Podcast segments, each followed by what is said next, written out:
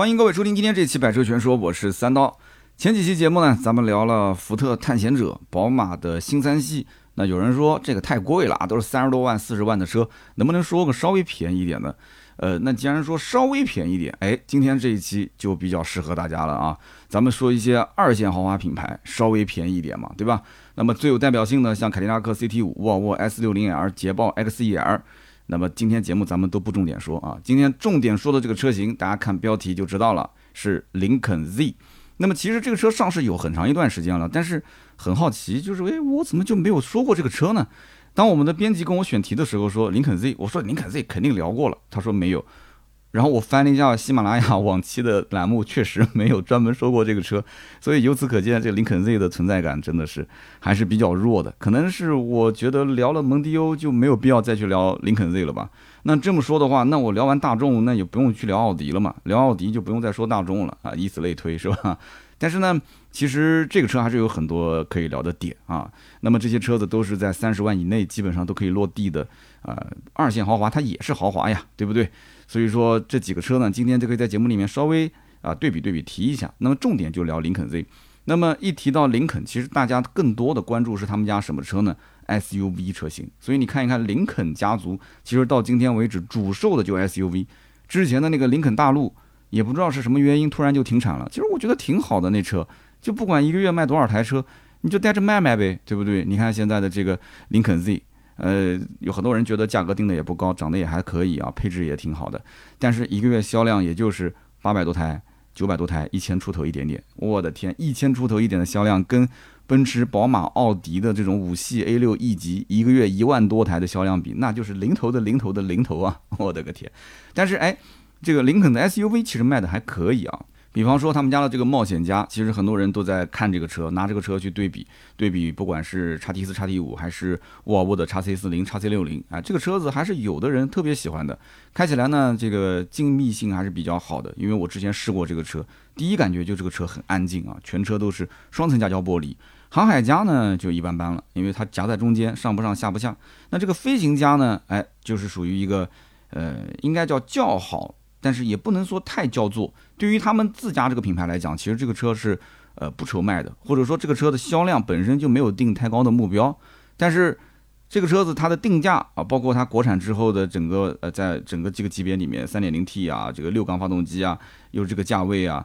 还是有一些人认的，所以它的这个跑量不能像 BBA 嘛，但是对于他们这个品牌来讲，这个车型又得要拉高整个品牌调性，我觉得还是 OK 的。那么再往上走，你像这领航员嘛，就毕竟是凤毛麟角了，对吧？就特别土豪的，一眼就看中的。那有的人根本都不知道有这个车子，是吧？在路上看见都说，哎，这什么品牌，什么车？所以说他们家的 SUV 车型整体来讲还是不错的，热度虽然说谈不上能超过 BBA，但是在市场当中还是算有一席之地啊。但是这个轿车真的是轿车真的是啊，我真的是很叹息啊。这个林肯 Z 到今天为止，偶尔有些人呃看到了这个车，关注到它，都要去再加上几个呃疑问句，能不能买呀？哎呀，这跟那个三系比啊，跟 CT 五比啊，跟这个跟那个比，它到底怎么样？所以你要问我怎么样，那今天我们就专门拿一期节目好好来说一说啊，已经上市有一段时间的林肯 Z 这个车呢，到底跟三四 C 它们的差别有多大？这个车跟同样是二线豪华的凯迪拉克的 CT 四、CT 五，包括呃 S 六零啊啊，包括这个捷豹的叉一 R，它们有多大的差别？我们今天就展开聊啊，包括这个车是不是中国特供，是不是蒙迪欧的换壳啊，这些都可以聊一聊。那么首先呢，我想讲讲就是这个车子是不是蒙迪欧的换壳，是不是中国特供？那么这个问题点其实基本上到了你实际要买的那个阶段就不会再关注了。可能你是刚开始关注到这个车的时候，你会去提一下这个问题。那么我们简单说一下啊。那么说到这个林肯 Z，那肯定要提到它上一代的车型。如果你连上一代车型是谁都不知道，那 那就就不要再去聊这个车了。因为这车子你要如果真的要买，你看看上一代的车型，你再去了解一下上一代车型的价格，你可能真的就不买这个车了。所以你坚定要买，下面这一段你就不要听了，好吧？直接拉到身边试环节。它上一代车型是 MKZ 啊，MKZ 最早是二零一零年进入中国市场的。那个时候呢，你不要说 MKZ 啊，就是林肯这个品牌，它的 4S 店在全中国也没有多少家。那么再加上当时呢，这个 MKZ 定位也比较高端啊，三点五升四驱，这明显就是把美国的这个配置直接拿到中国来卖，原装进口的，售价呢卖多少钱？站稳了，听好了啊，八十万八，哎，你没听错，就跟现在的这个林肯 Z 差不多大小的啊 MKZ 八十万八，要不是我当时查资料，我根本我不相信 MKZ。第一个是卖那么贵，第二个我当时都不知道，十二年前其实它已经进中国市场了。但是估计因为这个车售价太高，而且当时的 MKZ 的外观也不太符合中国人的审美，所以真的在街上，其实反正我是没见过。有没有人见过当年八十多万的三点五升四驱的 MKZ 啊？如果你见过，甚至开过，你可以在我们的节目区评论一下啊，聊一聊这个感受。十二年前你的感受。那么到了二零一四年的时候啊，MKZ 的进口算是正式进入到中国消费者的视线当中。那么刚开始 MKZ 定价定多少钱呢？啊，这次算是正常了，三十一万五千八到三十九万五千八。那么到了后来，也就是到了二零二零年，隔了六年之后，呃，定价就二十五万九千八到三十六万九千八。哎，这个价位跟现在的林肯 Z 就差不多了。所以从那一代开始，林肯的 MKZ 其实和蒙迪欧它就已经有千丝万缕的关系了。比如说啊，他用的这个平台就是跟蒙迪欧同样都是属于福特的 CD 四平台。那么关于这个 CD 四平台呢，在之前聊福特蒙迪欧的时候啊，我也是展开来解释过，今天节目就不赘述了啊。那么他们两者之间用的都是 2.0T 加 6AT 这样的一个配置。那当然了，蒙迪欧到了后来，我们讲上一代老蒙迪欧啊，老蒙迪欧到了后来就把 2.0T 给砍掉了。然后直接让位给 EOS，所以这个车子呢，就蒙迪欧只有一点五 T 了。那么现在新款上了之后，又重新恢复了啊。那么横置前驱这个布局，悬挂呢也是前麦弗逊后多连杆。那么轴距呢也是一模一样的，二八五零毫米。所以说，你说换壳不换壳，其实你看这些数据，我觉得也没有什么需要再去辩驳的了吧。那么，如果说你之前还是有一丝希望，你觉得说啊，这个车子可能跟它没有什么关系，那你拉开车门看内饰啊，你会发现在呃蒙迪欧做竖屏之前，它的内饰跟 MKZ 的内饰可以说两者的整体设计非常像，都是八英寸的屏幕，只不过呢，林肯的 MKZ 的界面跟蒙迪欧的这个界面呢不太一样。那么这里面呢，我也插一句话啊，说实话，之前 MKZ 上的那个按键换挡并不是特别好用，还没有蒙迪欧上面那个旋钮换挡好用。那我之前也试驾过，总是。就是我当用换键按档的时候，我要犹豫一下，哎，哪个是 P 档，对吧？我停车的时候哪个是 P 档，然后走的时候，哎，D 档在哪儿？都都是这样的一个感觉。但是在很多年前，现在其实按键换挡的车还是挺多的了啊。那么到了这一代，林肯 Z 开始国产，再加上海外也并没有推出 MKZ 的继任车型，所以说国产的林肯 Z 相当于就成了中国特供啊，也就是回答了我们开头的那个问题，它是不是中国特供？是的。那么包括蒙迪欧其实也是中国特供。就是现在新上的这一款蒙迪欧啊，就是带那个大的带鱼屏的长长的一个连屏，这个就是中国特供车型，因为海外没有了。那么现在其实在我看来啊，所不所谓中国特供都无所谓。你比方说之前呢，我们讲法系车的那个凡尔赛啊，在中国市场炒的是沸沸扬扬的这个车，这个车子是不是特供呢？哎，的确一开始专供中国市场，但是结果海外又上市了，对不对？前段时间我看新闻说这个车还卖到日本，就是中国产的卖到日本，那不挺好吗？对不对？在欧洲它也卖啊，对吧？所以说。特供不特供其实不重要，重要是这个车子它的本质上来讲，三大件用的是什么样的一个平台，什么样的发动机，什么样的变速箱，你开起来的感觉怎么样，给你的价格怎么样，空间配置各方面到底怎么样，要看你实得的东西，对吧？消费要回归于理性啊，不要天天感性的，就是全球都一样的车型又怎样啊？全球都是统一的一个啊设计，全球统一的配置那又怎样，对不对？有的人喜欢大沙发，有的人喜欢大排量。但在中国市场，他有的时候就是喜欢秀气一点的啊，就是喜欢内敛一些的，就是喜欢闷骚一点的车子。哎，很多人不都是这种感觉吗？它各个地方不一样啊，十里不同风，百里不同俗。有的地方隔个村、隔个座山，方言都不一样。那你说你用一刀切的方式，怎么可能讨好所有人呢？是不是？大家应该认同的，是吧？所以说，呃，包括蒙迪欧也好啊，包括这个林肯 Z 也好。它确实目前就是供中国市场的。那么消费者呢？有的人就是唯全球论啊，一定要是全球车型。那这一部分他自然而然的就对林肯 Z 没有好感了啊。就像买手机的时候，你唯芯片论，你唯五 G 论，那自然你就会对某些品牌刚上的新款的手机，它就没有好感了，对不对？你说我一定要那个什么什么芯片，对吧？我一定要那个五 G 五 G。你真的，你手机卡，你五 G 资费你花得起吗？一个月两三百的话费，你花不起嘛，对不对？你一个月六十块钱，你还要去移动营业厅去查，说是不是多扣费了？你这种心态，你还买个五 G 手机有什么意义呢？这不浪费钱吗？那同样的道理，对吧？是不是特供不重要，关键你有没有得到实惠，这个很重要。那么你如果真的要较真的话，其实上一代 MKZ 算是半个蒙迪欧的换壳，只不过因为它是纯进口，所以消费者哎，对于纯进口感觉好像就镀了一层金。就没有太在意，觉得说你看纯进口的 MKZ 跟我们国内生产的这个蒙迪欧怎么可能有关系呢？对不对？人家毕竟是留过洋的，喝过洋墨水的，哎，你喝过洋墨水的感觉就档次高了一些，是吧？就算它是蒙迪欧的换壳车，它起码是个原装进口车型啊。哎，客户就是感觉比蒙迪欧要高一级。那么这像什么呢？就像丰田的雷克萨斯啊，雷克萨斯属于丰田公司是吧？这没毛病的。但是雷克萨斯就是定位高端品牌。那么大家都知道，雷克萨斯不管是 ES 也好，RX 也好啊，还是 NX 也好，这些车都是丰田的换壳车。那为什么还是有那么多的人去买呢？那还不就是因为它全系进口嘛？而且外观那个整体漆面营造的高级感，包括内饰，对吧？那个整体的设计营造的高级感，比较内敛的那种啊，光而不耀的感觉。那品牌力呢，也是营造的很强啊。有很多人就认啊，觉得说这个一车传三代是吧？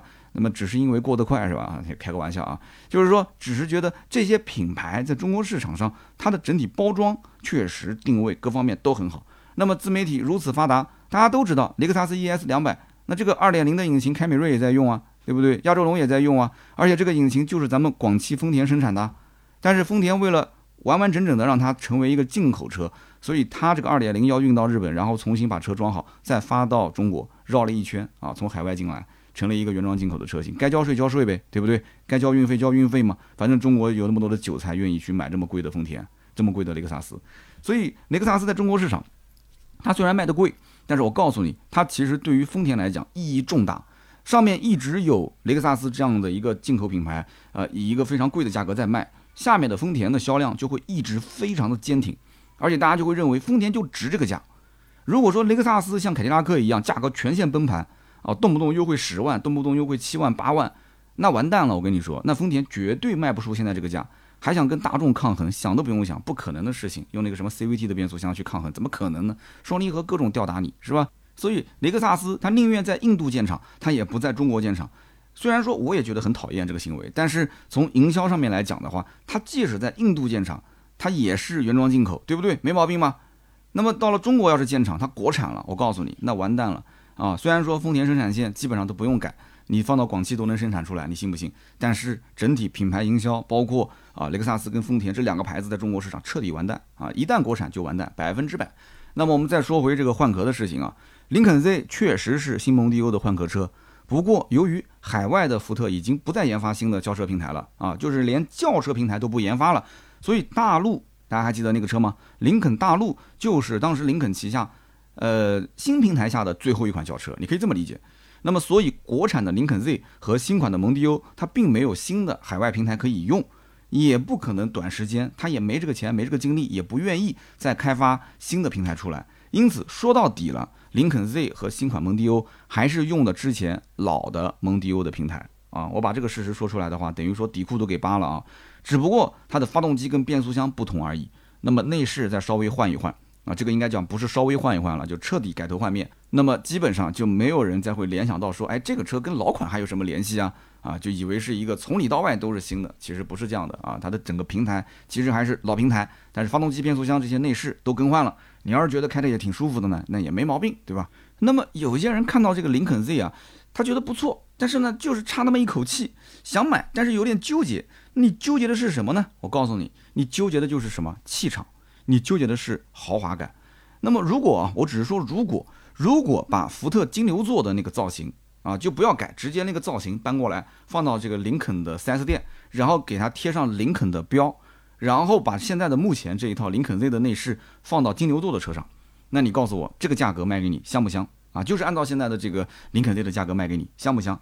那肯定香啊，但是哎，不太对啊。如果是把金牛座换个标的话，那不就是林肯大陆了吗？反正大陆现在也不卖，也停产了，你不如就直接就顺理成章的变成林肯 Z 多好，是吧？反正也是英文字母最后一位了，也不可能再出了嘛。那么还有一件事情我想不明白，就是同样的发动机，同样的变速箱，为什么林肯 Z 建议加九十五号汽油，而蒙迪欧建议加九十二号汽油？连那个发动机的代号都是一模一样的。有人想说不对啊，林肯 Z 的发动机的功率比它略微的高一丢丢啊，高个几匹马力。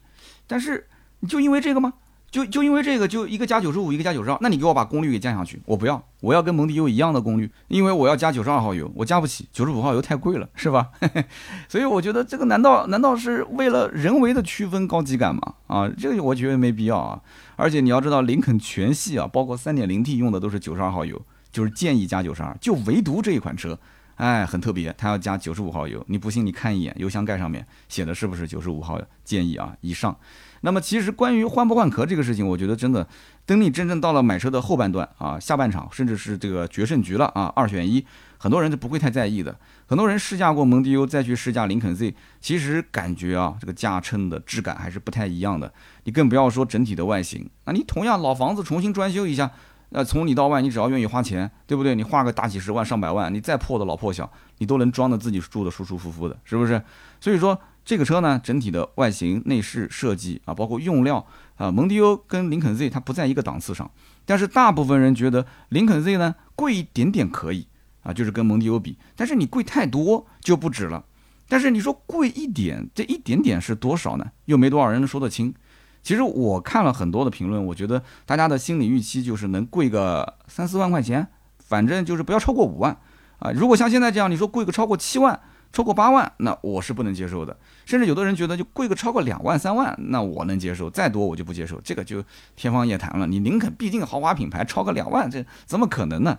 那么林肯 Z 啊，比起奔驰 C 啊，比起宝马三系、奥迪 A4L 这些，那肯定是要便宜不少的，配置也要高。但是比起凯迪拉克的 CT 四、CT 五、沃尔沃的 S 六零、捷豹的 x 一二那其实它并没有便宜多少，价格并不是那么给力。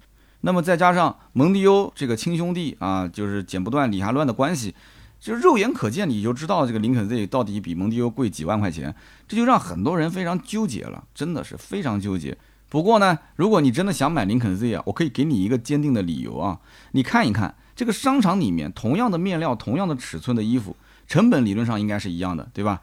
但是好看的那一件，哎，哪怕贵一点你也会买；不好看的那一件，即使打对折，你还是不会买，是不是？那么还包括品牌呀，好的品牌再贵一些，你也会买；那些不知名的品牌，用料哪怕款式一样再便宜，你也不会买。你要的就是那个标，就是那个 logo，是不是这么回事？只不过汽车这个商品呢，它的单价太高，而我们的收入太少，所以才会让在座各位左右为难，是不是这么个道理？你想一想，如果买个车就跟买件衣服一样，为难什么？有什么好为难的？喜欢就买呗，如果买错了不行再换呗，是不是？就价格太贵了嘛，是吧？好，我们再讲一讲林肯 Z 这个车怎么样。林肯 Z 的外观设计其实并不难看，就是你无论从哪个角度看啊，按照我们中国人审美讲，就是什么饱满啊、大气，基本上就是这些词。那么应该是符合这个中国消费者、中国车主的一个审美标准。那么这个进气格栅也做得非常的大啊，一张大嘴，贯穿式的头灯，还有发光的 logo。所以你单看外观，你根本不会想到这个车跟蒙迪欧之间的血缘关系。但是非常诡异的是什么？非常诡异的就是咱们。中国自主品牌有一个叫一汽奔腾，一汽奔腾后来换了它的新的造型设计，换了新的前脸，结果发现这个车子竟然跟林肯 Z 像是亲兄弟。我说的什么车大家应该知道，奔腾 B70 是吧？奔腾 B70 看上去更像是林肯 Z 的兄弟车型啊，比这个蒙迪欧还要像。在我们的文稿里面会把图片贴出来，大家可以看一看啊。那么再加上这个车呢，侧面的颜值也是在线的，而且还呃增加了这个隐藏式的门把手啊，现在比较流行这个嘛，所以这台车子可以说就是运动的这种感觉当中还加了一点点小时尚的元素，所以林肯 Z 真的是你要是到车里走近距离看这个车，你会发现很多的点你想要的它都给了。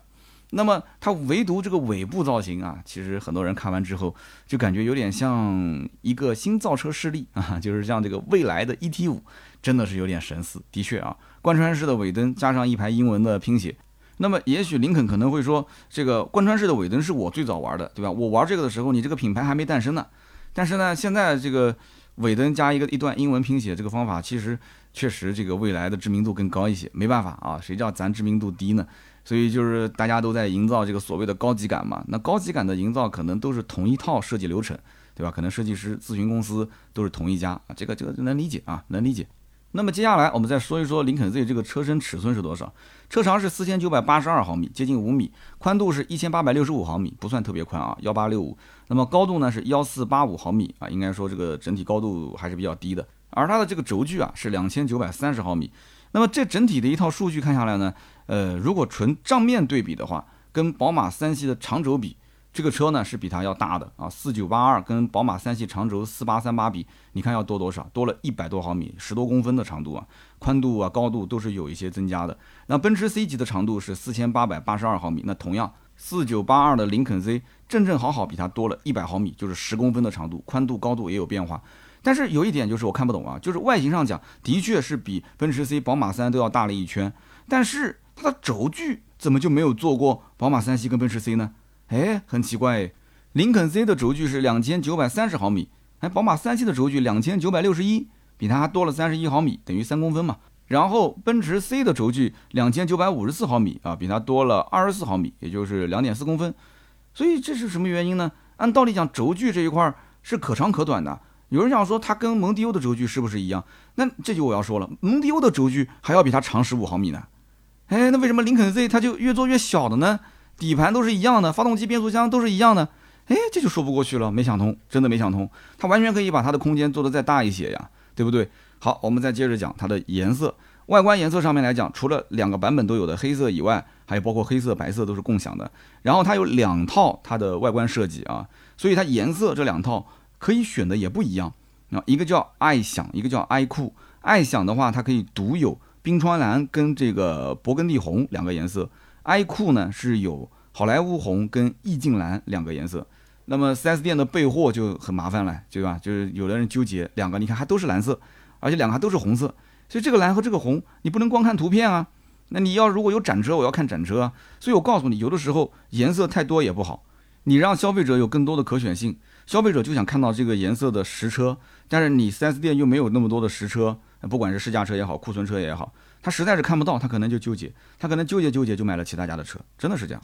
那么林肯 Z 的内饰呢，大家就比较熟悉了，基本上就是一个精装版的蒙迪欧，十二点三英寸的液晶仪表加一个二十七英寸的中控带鱼屏，它的外形那一圈啊有一丢丢的设计变化，但是实际上屏幕啊是完全没有变化的。那跟蒙迪欧讲不能说一模一样，那基本上也毫无差别了啊。蒙迪欧跟林肯 Z 还有一个相似点，就是我们前面也提到过。它几乎所有的内饰颜色都是以黑色为主，就你不是纯黑，要么就是红黑，要么就是蓝黑，所以我就一直想不明白，这设计师怎么那么喜欢黑色的啊？就蒙迪欧，包括林肯 Z，它为什么就不能出浅色内饰呢？就出了浅色内饰你会失业，还是说出了浅色内饰会影响你作品的完整性啊？现在的人压力那么大，你为什么一定要搞那个黑漆麻乌的颜色呢？对不对？一定有人喜欢浅色，我告诉你，纯黑内饰有的时候全家投票。往往老婆那一票或者老妈那一票都投不过去，就女孩子一般都不太喜欢纯黑的这种搭配。我也很少看到说女孩子，除非上班穿西装，你要让她平时选一件衣服，她不太会选一个纯黑的颜色衣服，是吧？好，我们再讲动力方面。动力方面，林肯 Z 搭载是跟蒙迪欧包括 EVOS 同款的 2.0T 加 8AT 啊这一套动力。那么最大马力246匹，最大扭矩376牛米，应该说这个动力是相当可以了啊。百公里加速6.8秒。那么我们刚刚前面提到，为什么林肯 Z 要加九十五号油，对吧？我们就讲到这个动力，它比蒙迪欧多了八匹马力，才八匹马力，你给我降下去好不好？降下去加九十二行不行？对吧？为了这个八匹马力啊，结果放弃九十二加九十五号油，你说每一年多花多少钱，是吧？那么最关键就是我刚刚讲的，林肯整个品牌旗下的所有车系里面，就这一个加九十五，其他的啊，你不管是纵置后驱平台的飞行家，呃，六缸三点零 T。还是说这个百万级的领航员加的都是九十二号汽油，所以我真的奇了怪了，为什么？为什么有没有厂家的人能告诉我，就这个发动机都一样的 CAF 四八八 WQC 一个字都不差，为什么一个九十二一个九十五？谁能解释一下？你看那么多的什么小视频创作者，那么多的做长视频的，我搜了一圈，我都没发现谁有解释过这个点，到底什么原因啊？是压缩比还是什么？怎么怎么回事？就完全就一样的三大件，为什么一定要这样子区分开呢？好，我们继续往下聊啊。林肯 Z 有哪些竞争对手？林肯 Z 最早是今年三月份上的，那么售价二十五点二八到三十四点零八万，现在也是过去半年时间了啊。那么整体销量也不是特别理想啊，一千台、八百台、九百台，大概就这么个销量，全国销量啊。一共呢七个配置，你仔细看，其实它没有那么多配置，它其实就四个：尊悦、尊享、尊雅、尊耀，就这四个配置。只不过呢，在这四个配置基础上呢，它又增加了两个不同的造型，一个是爱酷，一个是爱享。但是尊越没有啊，最低配尊越没有，它只有一个配置，所以因此呢，就变成七个配置了。主要差异，iQOO 跟 i 享就是前脸的一些细节啊变化。那么这个 i 享的前脸有很多的镀铬装饰，那 iQOO 的车型呢就会有非常多的这个亮黑的装饰，所以给人感觉是什么呢？就是 i 享版整体造型更符合林肯品牌这种豪华的调性啊，有镀铬不灵不灵的。那么 i 酷呢，它的前脸的造型啊会更夸张一些，你看它左右两边的进气格栅会非常的夸张，但是也显得更运动更年轻嘛。那么关于林肯 Z 的定价，这是很多人非常关心的一个点。这也是为什么我跟你讲，如果你真的想买林肯 Z 的话，你就不要听我的节目了，因为你听的话，你就知道有 MKZ 这件事情。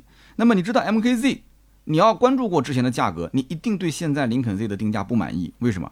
因为之前 MKZ 是原装进口的版本，除去一个限量版，除去一个混动版，把这两个版本去掉之后，常规的 2.0T 的版本售价就是25.58到34.98万。那么现在林肯 Z 的售价二十五点二八到三十四点八万，几乎是跟之前进口林肯这个 MKZ 是一模一样的，有什么区别？没区别。但你要知道，从一个进口车型变成了国产车型，那不就应该是大幅降价吗？为什么不降呢？那有人讲说这个价格已经是比呃宝马三系、奔驰 C、奥迪 A4L 要便宜很多了，你这没良心的，你还要再降？那降的那就白送给你多好。但是我要讲的就是，它是二线豪华，对标的是凯迪拉克的 CT4、CT5 啊，对标的是。呃，沃尔沃的 S 六零对标的是捷豹的 x 一二那么你再看一看这三款车它的价格，这四款车的价格，你就知道它其实并不便宜，它真的是不便宜。所以大家对这个车子的定价还是有一定的期望的。如果你定价定的说你要为了保持品牌调性，你不是太低，那你多给点优惠呗。结果目前我们了解到林肯 Z 大部分城市的优惠也就是两万上下，两万上下啊，你想想看，很多人是不能接受的。那么如果说你真的是中了这个林肯 Z 的毒，你说我就要买这个车，两万左右的优惠我也能接受。那买什么配置？好，我们简单聊一下。首先排除最低配，你看林肯 Z 最低配二十五点二八万的尊越版，这个版本厂家也只给了一个外观的设计，就是 i 酷版本，它连 i 享版都没有给，说明什么？说明厂家根本就不重视这个最低配的版本。所以你要知道，这个版本就是为了拉低售价，它是属于盖版。虽然说二线的盖板其实配置也不算盖，它跟那种一线豪华的盖板就是纯纯的盖中盖。那当然了，它这种盖板比它要好得多得多了，是吧？那么很多人买林肯这种二线豪华，他是要什么？他要自我愉悦，他不是说完全冲着这个标去的。所以他对于产品本身的配置高低，很多人还是比较在意的。他要自己开的舒服，开的爽，对不对？他可能对于什么座椅加热、通风，甚至包括方向盘加热，他都有要求。所以。最入门的版本，你说配置低不低？其实不低啊，什么定速巡航呀、倒车影像啊、大连屏啊、车联网啊，这些都有。但是我还是不推荐买啊。你既然已经选择林肯这个牌子了，往上够一够，怎么够呢？目前林肯 Z 卖的最好的版本就是次低配尊享版啊，裸车价二十六点九八万，优惠两万块钱。那么成交价呢，二十四点九八万上下啊。那么落地呢，大概二十八万左右，二十八万左右这个价格。你了解一下市场行情，你就知道这个价格真的不便宜啊。虽然说它的配置还蛮丰富的，加了方向盘加热啊、前排座椅的加热通风啊、座椅记忆啊、手机无线充电，包括主动刹车、车道偏离预警、车道保持。有人讲说，哎，那不就是连 L 二级的智能驾驶都给了吗？不是的，不是的啊，不是的。到了这个价位了，它竟然给了这么多配置，就唯独没给你居中保持，也没给你啊全速的自适应巡航。哎，你说是不是？一杯开水都烧到九十九度了，就差那么一点，它就是不开。这就是我一直觉得林肯这上面的，哎呦，谁给定的配置？都到了这个位置，就差那一万块钱吗？还要让消费者花个一万多块钱选装？你直接给到位了，L 二级智能驾驶次低配就有，不好吗？对不对？落地二十八万，我觉得还是挺能打的，就是不给，就是一定要选。如果你一定要这个体验 L 二级的智能驾驶怎么办？要么就是加一万多选装，要么买更高的配置，那就多三万块钱了。就买了个二十九点九八万的版本，落地三十一万左右，你说气人不气人啊？你明明三十万以内能搞定的，但是呢，它没有 L 二级智能驾驶辅助，那结果买了有那个的，花了三十一万多。所以大家想一想，二十八到三十一万落地，有这个预算，在一线豪华品牌里面，你绝对是可以买到奥迪 A4L 了。那么有人讲，奥迪 A4L 它不也是前置前驱嘛，对不对？但你要知道，奥迪 A4L 好歹是纵置发动机的结构啊。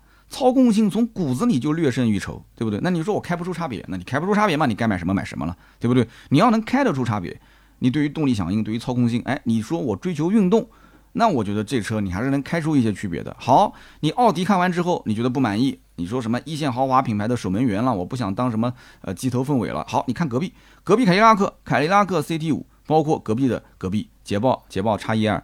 落地二十六万，轻轻松松啊，绝对能买到了，而且不是低配，至少是中配往上的。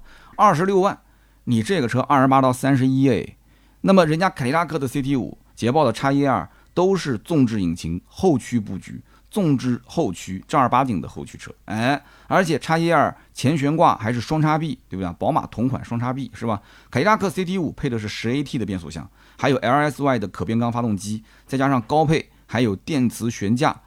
那你请问，林肯 Z 除了这个屏幕大一点之外，它不管是动力还是操控还是品牌力，它哪一点就比刚刚我说的这些车型强了？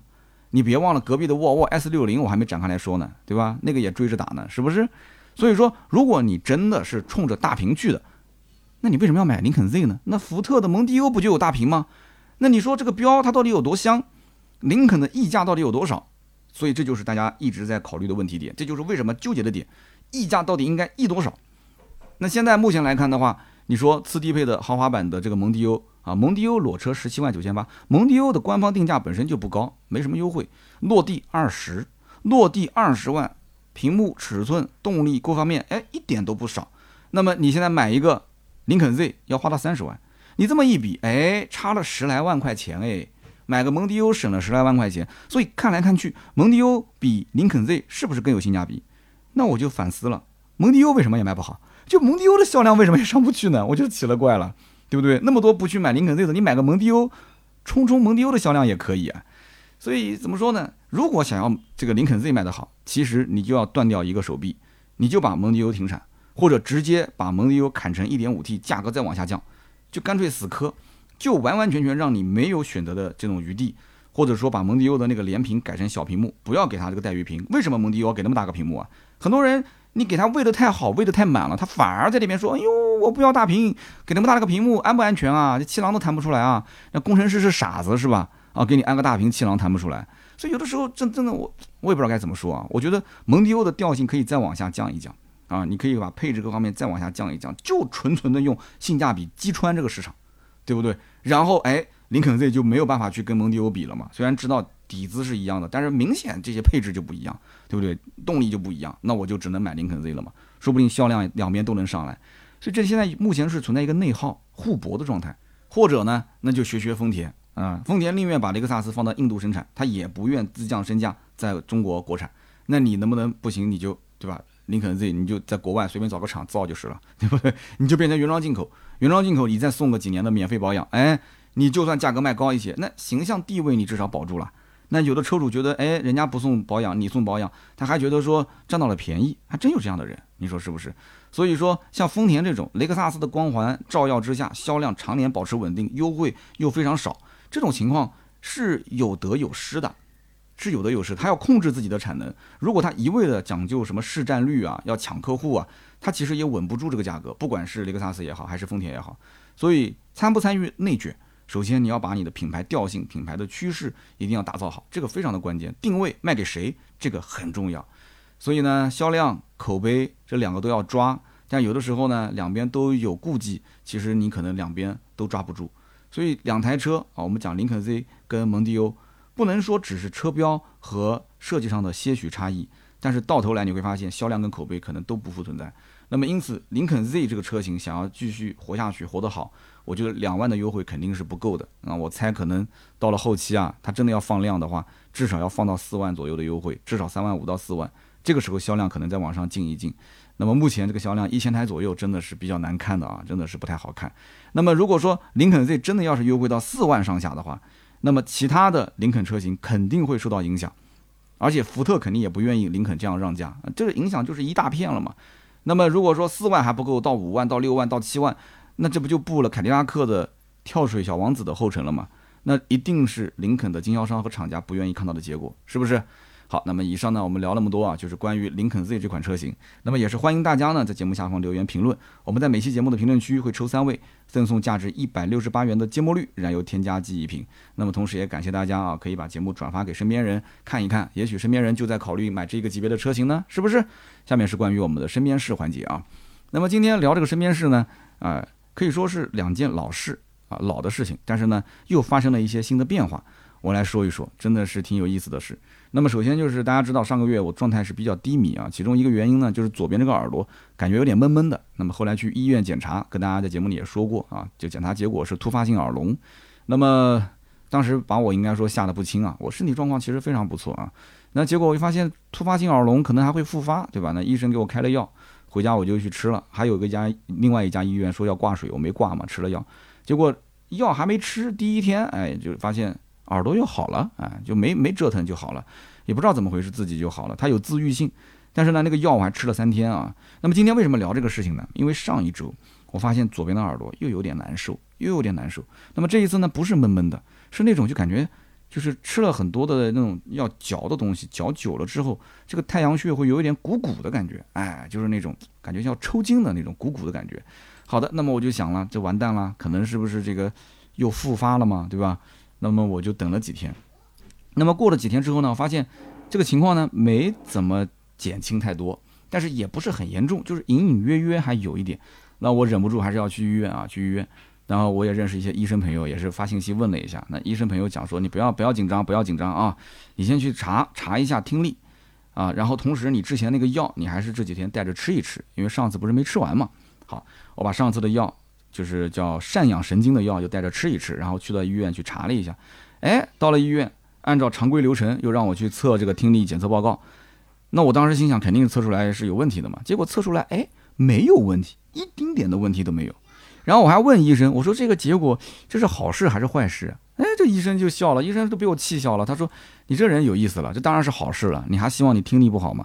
我说：“那我肯定是希望听力是好的，但是他就是会有一点点那种，就是就是那种，对吧？就是有点鼓啊，有点堵啊那种感觉。”然后医生就跟我讲说：“那那回头给你开点那个叫银杏叶片啊，说这个就是神经堵塞啊，就是活血化瘀啊，就吃的会有好处啊，叫一种中药叫银杏叶片。”后来他还不错，人挺好的，说医院比较贵啊，你直接给你，我就就我就我就写就不要开药了啊，你就直接自自己出去买啊。后来我发现买也不便宜，这个药啊要三四十四五十。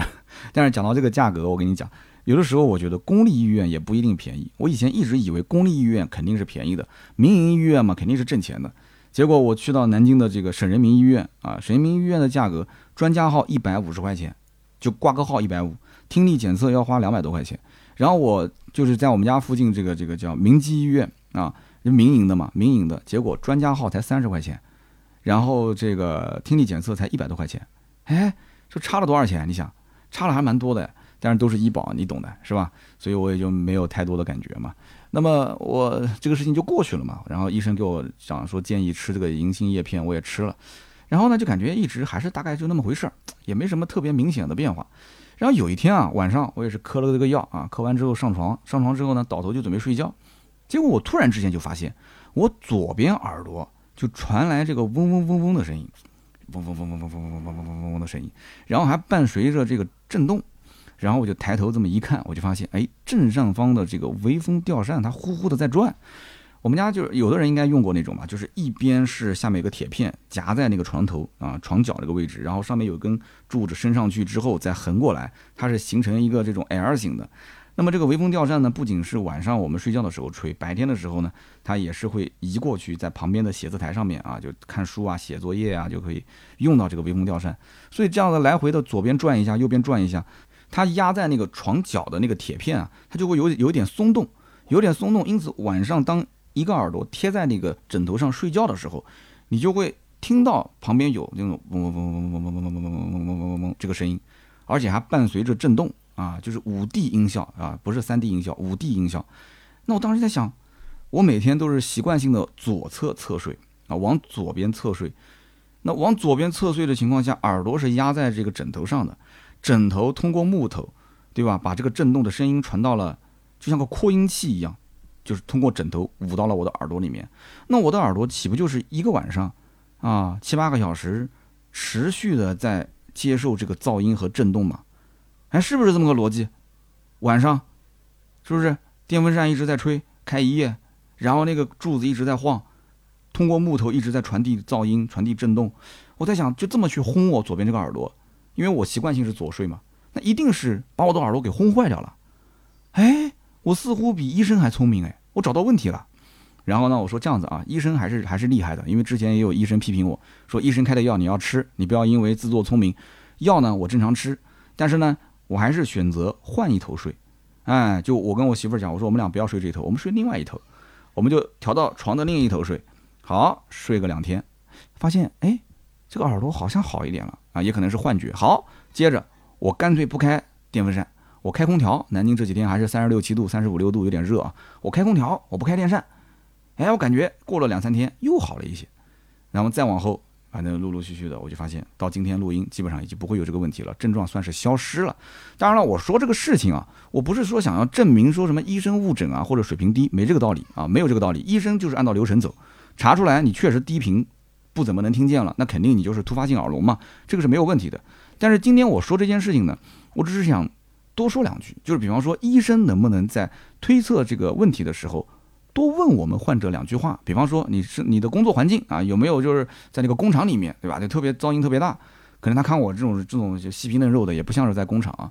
或者说你的生活环境，你晚上入睡的时候啊，你会不会戴耳机啊？啊，就会不会就是有噪音啊，环境噪音啊？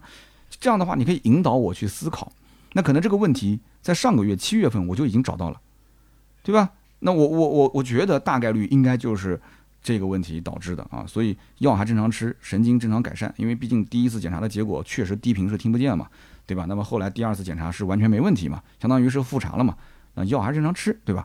但这件事情我觉得给大家也提个醒啊，包括如果大家有这种床头的那个 L 型的微风吊扇啊，就一定要注意。那可能有的人身体素质比较好，对吧？这一睡就睡得跟死猪一样的，那确实。那你不管怎么怎么震动，怎么你耳朵塞到这个枕头里面，对吧？你听了再怎么样，它也没问题。这种人也有嘛。好，这是其中一个事情。我再给你讲一个事，也是类似的，就是专家检测没检测出来，但是结果我自己弄也弄好了。什么个事呢？前几天我节目里面好像提了一句，就是我的那个 MacBook，MacBook Pro 正正好好就是在苹果新品发布会的当天坏了。然后当时去到那个专卖店，人家还调侃我说：“你这不就是找个理由想换新机子吗？”我说：“我跟你讲实话。”没有进水，没有摔，就是正常使用。但是触控板它就是摁不下去了。实际上，苹果 MacBook 的触控板它本来就摁不下去，它是一种震动反馈啊。那么店里的专家看完之后啊，就是跟我讲，他说我这边返修一百台机子。我说哇，苹果这么多返修机啊？他说我就给你举个例子嘛，就是我返修一百台机子，也不可能有一个是这个触控板说坏掉的啊，没有震动的。说这个情况太少见了。但是经过各种检测，最后就发现啊，这个。还是坏了，硬件坏了。那么硬件坏了怎么办呢？那么既然专家都这么说了，那怎么办？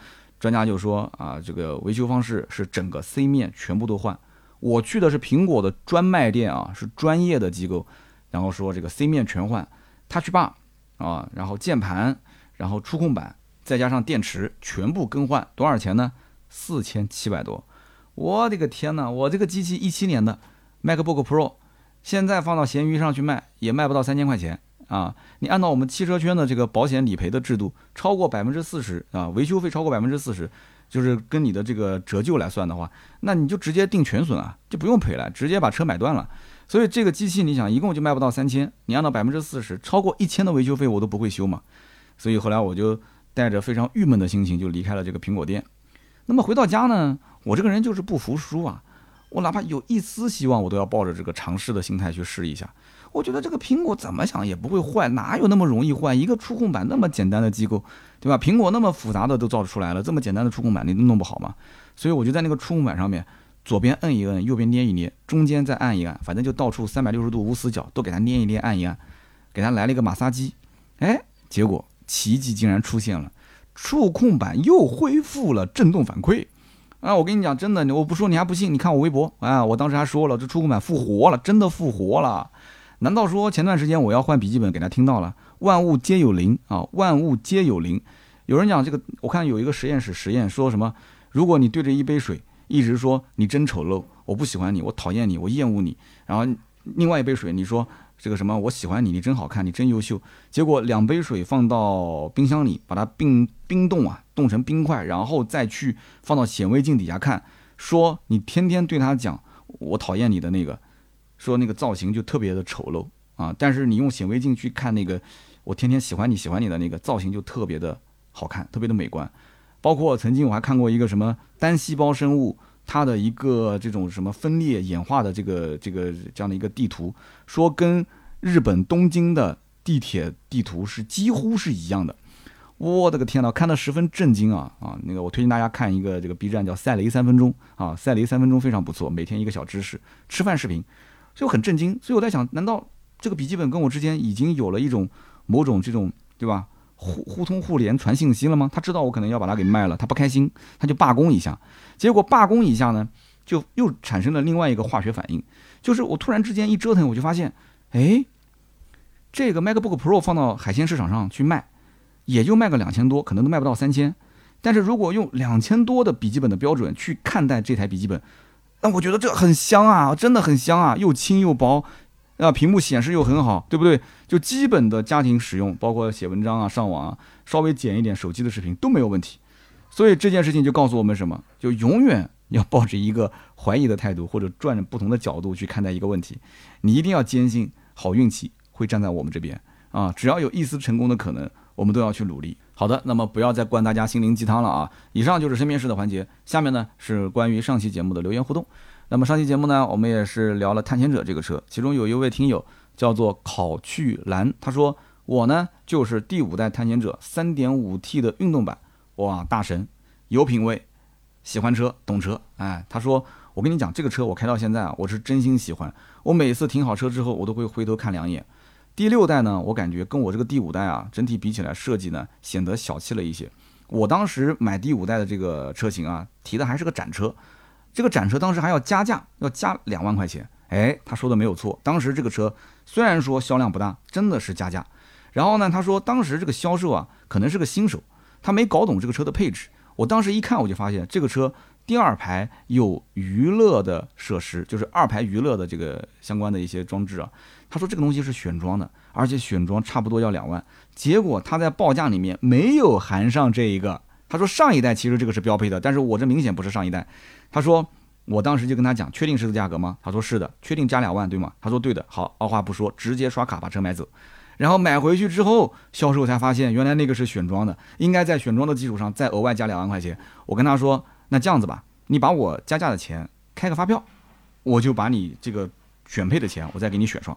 结果他开不了发票，然后后来就没找我了。哎，这哥们儿厉害了啊，真的是，你直击对方的死穴啊，真的是厉害了啊！可以可以可以，考去来。下面一位听友呢，他的 ID 叫做幺三零幺幺六幺，他说啊，一般不同的产品会给到不同的公司去做营销，比方说同样是芬达罐装的和瓶装的，就是不同的 4A 公司啊，原来是这样。汽车圈确实是这样子的，汽车圈的话，不同的汽车品牌，它的代理公司有的时候是不一样的。当然也是会有一家大型的上市公司，然后去代理很多的品牌。你比方说像蓝标，我们就遇到过很多参加汽车厂的活动，都是蓝标这个公司去代理的。那么同样也有可能同一个品牌下面的不同车型，它也会找不同的代理公司。你比方说可能领克零一跟领克零五，它就不是一家代理公司，或者说吉利的星越 R 或者是吉利的星锐，它就不是同一家代理公司。所以它的风格确实有的时候会不太一样。哎，这个是行业内的一些这个内部消息，大家可以去稍微了解一下。好的，我们再讲第三位听友啊，第三位听友叫做神仙用户看颜值，他说刀哥，我是一个普通的工薪阶层，今天你说到要热爱自己选择的城市，把城市当做父母去孝敬，你服务他，那么他将来也会去回馈你。那么有些人把城市当成技师啊，我觉得其实这个观点呢也要分开看。他说，我觉得北京这个城市我就不喜欢啊，我在北京北漂了九年，我交了各种社保，我也交了各种税费，可是北京依然容不下我。买车没有牌，摇号好几年，一点希望都看不到。孩子读书不能中考，房子呢我又买不起，太远的我又看不上，感觉北京就像是一个长相不错的渣女，对男孩子，特别是年轻的男孩子，来者不拒啊，你都可以来，给你希望，但是呢又不让你真正得到，就是让你扎根在北京。他说为这个城市我付出了自己的青春，最后还是要卷铺盖走人。其他的三个一线城市其实不存在北京这么严格的排外政策啊，他讲的就是北上广深，除了北京以外，对吧？他说深圳那就不用说了，来了都是深圳人，对吧？深圳本身也没有多少本地人。最后呢，就是二零一九年，呃，他说我当时选择逃离北京啊，但是每一年还要在北京待几个月。他说那那几个月主要就是为了挣钱啊，我也忍了。他说我现在目前安家在苏州啊，到我们江苏来了。他说：“真的是太香了啊！希望年轻人选择城市的时候，一定要选择一个正确的城市。那么北京对于年轻人来讲，非常的不友好。希望刀哥能够读读我的留言，给年轻人一些建议。首先啊，非常感谢你的留言啊，就每一个字确实是发自肺腑的啊，你在北京北漂九年的一个真实感受。那么对于后面想要去北京北漂的各位兄弟姐妹呢，也可以有一个参考。但是有一些观点啊，我还是想稍微补充一下或者展开一下。”因为我作为汽车媒体，经常也去北京。那么现在因为特殊环境去的少了，但北京的朋友很多啊。像您这样子，就是说外地在北京去打拼的，确实有很多。为什么明知道？将来的孩子，除非你找了一个北京的老婆啊，否则的话，你们俩双方都是外地，肯定是在北京读不了这个初中、高考的，肯定不行的嘛，对吧？不能中考，不能高考。那么同时，你在北京就算买了房啊，但是你这户口肯定也落不下去，对不对？至少大部分的人是落不了的。那么特殊的一些企业或者特殊人才，这个我们另当别论。北京车牌这个嘛是一视同仁的，这个就不讲了。但你没有北京的这个户口，确实你牌照也是个问题。那么这些都是现实存在的。就是你说北京是不是往外赶人？我个人觉得它其实是在控制人口。在上期节目我确实也讲了，这叫做什么叫世界级大城市？北上广深四个。那北京本身这个里面还有一些特殊因素，可能节目里不太方便去说的这些因素。那它确实是需要留一些最核心的啊，除了北京土著以外的高端人才。那么反过来讲，你在北京打拼九年，虽然说你只是为了挣钱，但你会想，你为什么扎根扎不下来？其实最根本的就是还是没有达到你当时预期的高度。在北京的人脉关系一定要越广越好啊，你核心的那些人脉群一定要越多越好。然后在北京，你的目标性一定要强，你不是去混日子的，你要想享受生活，你去哪个城市都可以，在北京就是打拼的。就那么十年，真的，你从二十五到三十这个阶段，你说选择去到北京，你到了个四十，这十年你混不出来就混不出来了，就这么十年时间，你的人脉各方面，你的这些相关的专业领域，你已经完全固定了。所以说，北京我觉得就是一个特别有机会的地方，我很喜欢。有句话不是说过吗？叫做“天津出角儿，北京出腕儿”，对不对？你有一身的本领，你在天津你就是个角儿啊，但是你到了北京，很有可能你就全国人民皆知了，你就是个腕儿。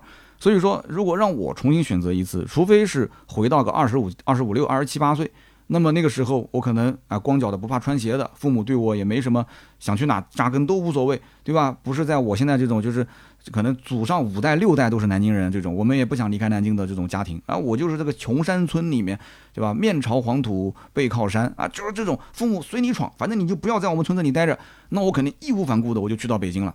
对不对？那个时候开始混，混到现在，混个快四十了。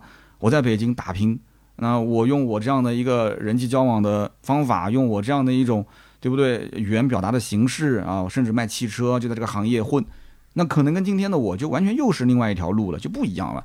所以不要去多想啊，北京有北京好的地方，北京当然也有北京可能相对苛刻一点的地方。